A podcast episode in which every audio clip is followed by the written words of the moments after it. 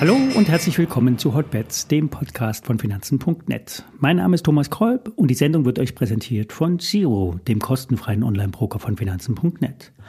Alle nachfolgenden Informationen stellen keine Aufforderungen zum Kauf oder Verkauf der betreffenden Werte dar. Bei den besprochenen Wertpapieren handelt es sich um sehr volatile Anlagemöglichkeiten mit hohem Risiko. Dies ist keine Anlageberatung und ihr handelt auf eigenes Risiko. Ja, das Wichtigste vorab. Die amerikanische Notenbank hat einen sogenannten Bank Run verhindert. Was mit einer Schieflage einer Bank begann, wurde plötzlich systemrelevant.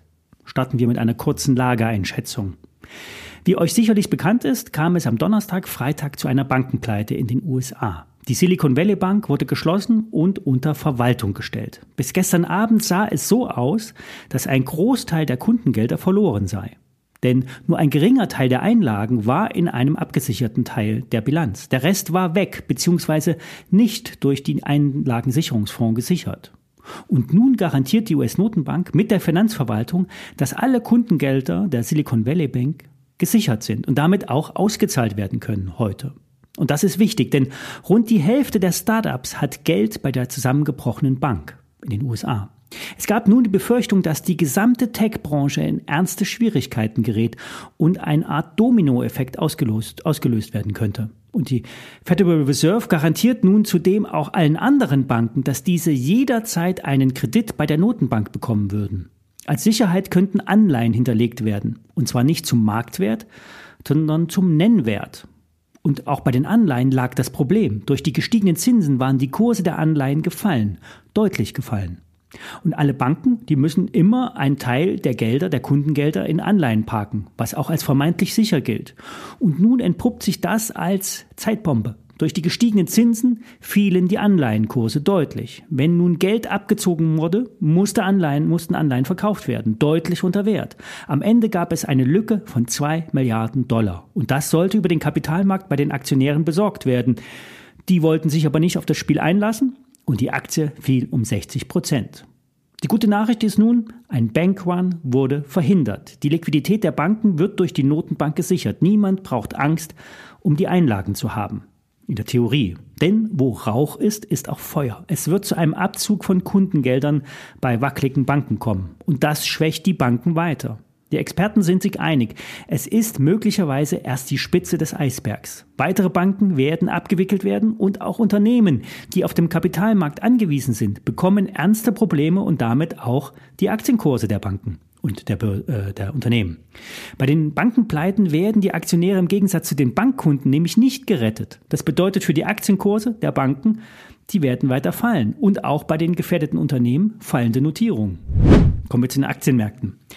Der S&P 500 liegt unter der 200-Tage-Linie. Zwar nur ein paar Punkte, aber jeder Tag zählt und das ist schlecht. Bei 3740 Punkten im S&P 500 verläuft die 200-Tage-Linie auf Wochenbasis. Diese könnte halten, muss sie aber nicht. Zu allem Unglück haben wir bald Quartalsende. Die letzten beiden Quartale waren bereits rot und ein drittes würde die bärische Lage nur bestätigen. Und dann haben wir auch noch Pech. Am Freitag tanzen die Hexen. Dreifacher Verfall. Kommt es zu weiterreichenden Abverkäufen, wird der Verkaufsdruck durch die Eindeckungsgeschäfte immer noch verstärkt. Der März ist auch der Monat mit der höchsten Volatilität neben dem Oktober. Es wird also sehr ruppig bleiben.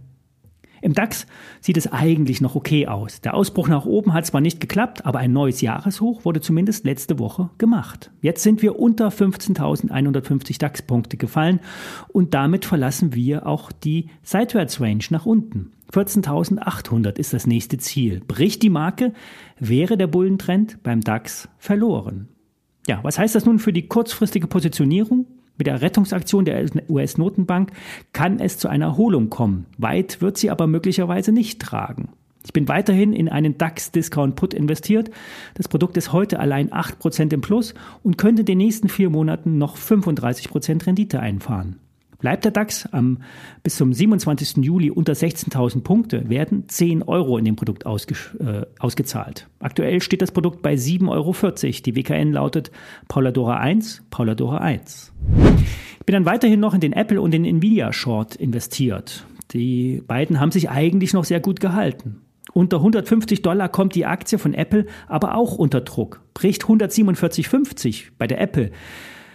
Da liegt die 200-Tage-Linie. Dann wird auch nur noch äh, das letzte Tief schwer zu halten sein. Wenn der Markt Glück hat, kommt es zu einer kleinen Erholung, um dann weiter und stärker zu fallen. Den Apple Short stelle ich euch nochmal in die Show Notes. Der Hebel ist mit 7,6 immer noch sehr hoch. Der Abstand zur K.O.-Schwelle ist mit 13,5 Prozent immer noch risikobehaftet. Bei Nvidia ist bisher noch nicht so viel passiert. Die Aktie ist immer noch im Rallye-Modus und abgekoppelt vom Markt. Die Aktie befindet sich auf einer Kursinsel, die bisher keine Verbindung zum Festland aufgebaut hat.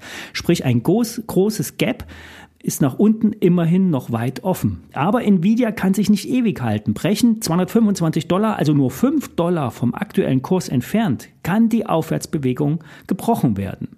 Das Produkt hat ebenfalls einen sehr hohen Hebel von 7,3. Der Abstand zur K.O.-Schwelle beträgt 30 Dollar oder 12 Prozent. So, nun schaut alles auf die US-Eröffnung. Kann die Notenbank den Markt beruhigen? Starke Zinsanhebungen werden jetzt sicherlich nicht mehr kommen, obwohl morgen die erwarteten Inflationsdaten hoch bleiben werden. Das heißt für euch, reduziert das Risiko bzw. die Ordergröße. Die Märkte können hin und her springen oder stark fallen. Würde die Fed sagen, whatever it takes, würde sogar eine Rallye ausbrechen. Viel Erfolg, bis morgen.